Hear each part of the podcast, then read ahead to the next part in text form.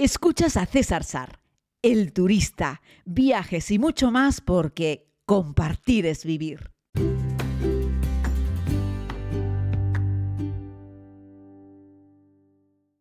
Saludos a todos, querida comunidad. Comienzo este podcast hoy en el aeropuerto de Tenerife Norte.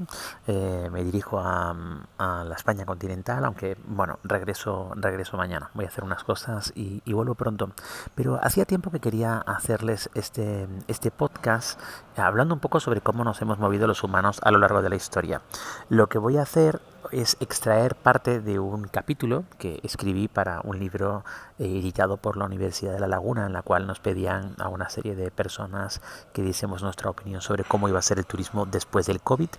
Pero yo lo que quiero centrarme es en un apartado inicial que hice, en un preámbulo en el cual hablo un poco de cómo hemos pasado de viajar a pie, a caballo, en barco y finalmente hacerlo en, en avión. ¿no?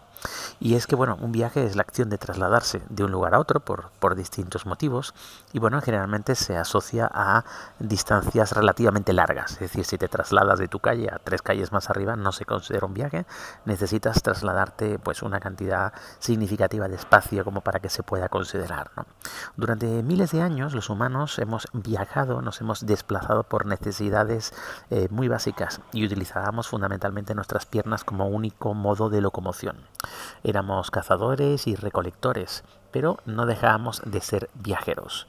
Eh, bueno, la historia del ser humano ya veis, ¿no? Hay que remontarse, por ejemplo, hasta la, primera domesticación de animales que nos permitió no solo eh, movernos eh, con nuestras piernas, sino también hacerlo con la ayuda de los dromedarios en Arabia hace 6.500 años o en Asia Central unos 5.000 años atrás y pues nos permitió pues eso subirnos a lomos de un animal y poder movernos mucho más mucho más rápido de un lugar a otro siempre que la bestia que había sido domesticada pues nos permitiese eh, poder hacerlo, ¿no?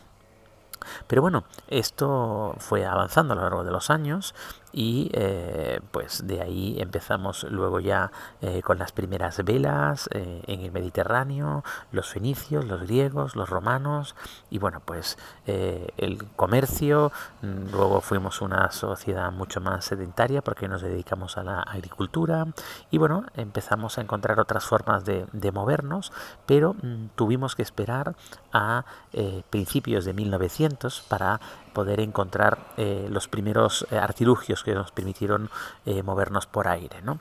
Wright en 1903 o el brasileño Santos Dumont en 1906 pues permitieron que, que, naciese la, la, aviación tal y como la hemos ido a conocer más tarde. ¿no?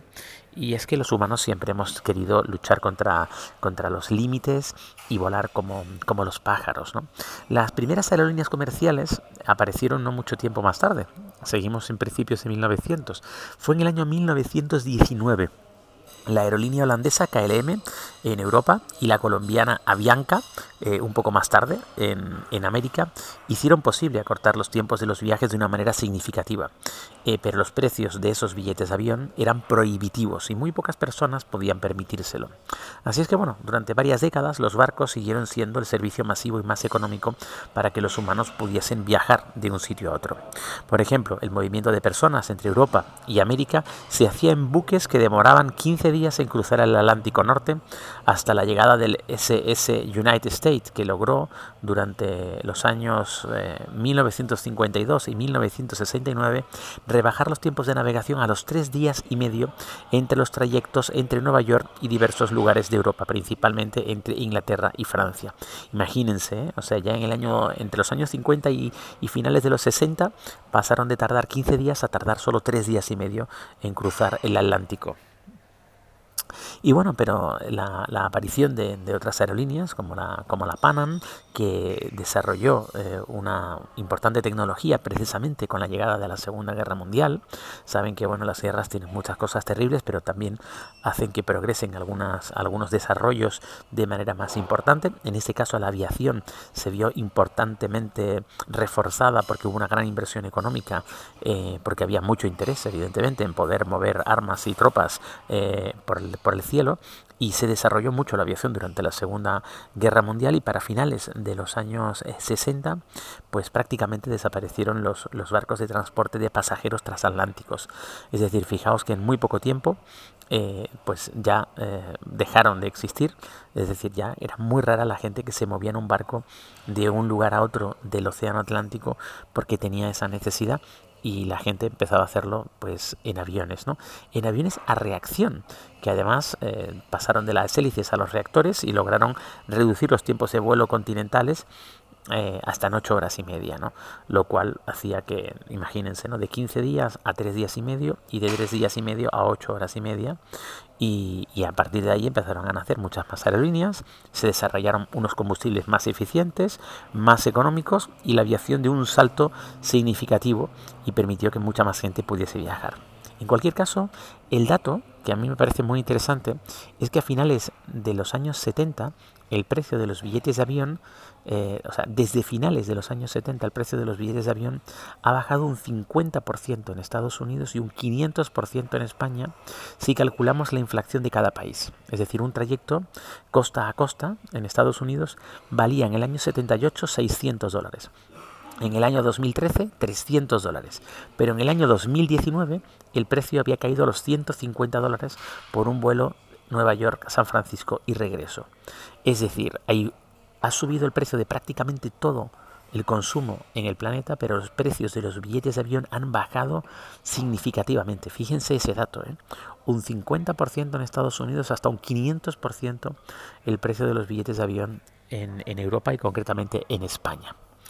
Eh, bueno, ya saben que yo vuelo mucho, que vuelo muy barato, que en el año 19 volé tres veces a Nueva York, una de las veces lo hice por 110 euros, y de vuelta, eso no es lo normal, son grandes ofertas, pero hasta el año 2019 era normal poder cruzar el Atlántico por 250 euros y encontrabas un montón de billetes hasta ese punto, ¿no? A finales de los años 70, solamente el 20% de la población mundial había subido un avión solo el 20%. En los comienzos de este nuevo milenio, la cifra ya había llegado al 50% de los ciudadanos. Ojo, eh, contando la población global del mundo, es decir, entendiendo que en el mundo hay un montón de gente muy, muy, muy pobre que no se ha subido nunca un avión y no se subirá. Esa estadística lo que te quiere contar es que la otra mitad del planeta volamos un montón, ¿no? Y bueno, pues el sector se liberalizó eh, y las principales aerolíneas estatales eh, públicas dejaron de serlo. ¿no? Y ahí comenzó una buena competencia que nos ha beneficiado a todos a lo largo de, esta historia de la, de la aviación eh, y que bueno, nos permite poder movernos más económicamente. Al fin y al cabo lo que quiero contarles es que con esto se ha democratizado. Antes había que ser rico para poder viajar, para poder volar. Y hoy en día prácticamente cualquier persona, a lo mejor no a todos los sitios, pero sí cualquier persona del mundo más desarrollado puede subirse a un avión y moverse de un lugar a otro. Y eso ha sido pues gracias a esta gran industria, la industria de la aviación.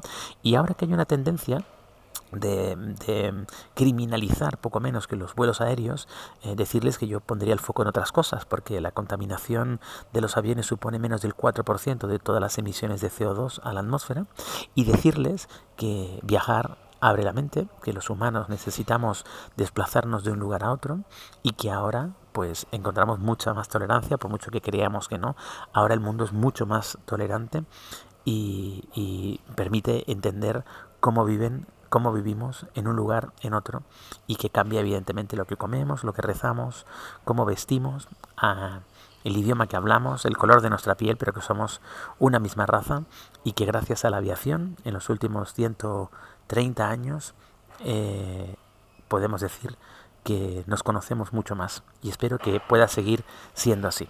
Espero que les haya parecido interesante este, este podcast. Hacía tiempo que quería rescatar este texto publicado en un libro eh, editado por la Universidad de La Laguna en colaboración con otras universidades de España y que bueno, espero algún día hacer una entrada con el texto completo eh, en, mi, en mi página web. Pero mientras tanto, ahí queda. Espero que les haya parecido interesante. Nos escuchamos mañana. Un fuerte abrazo.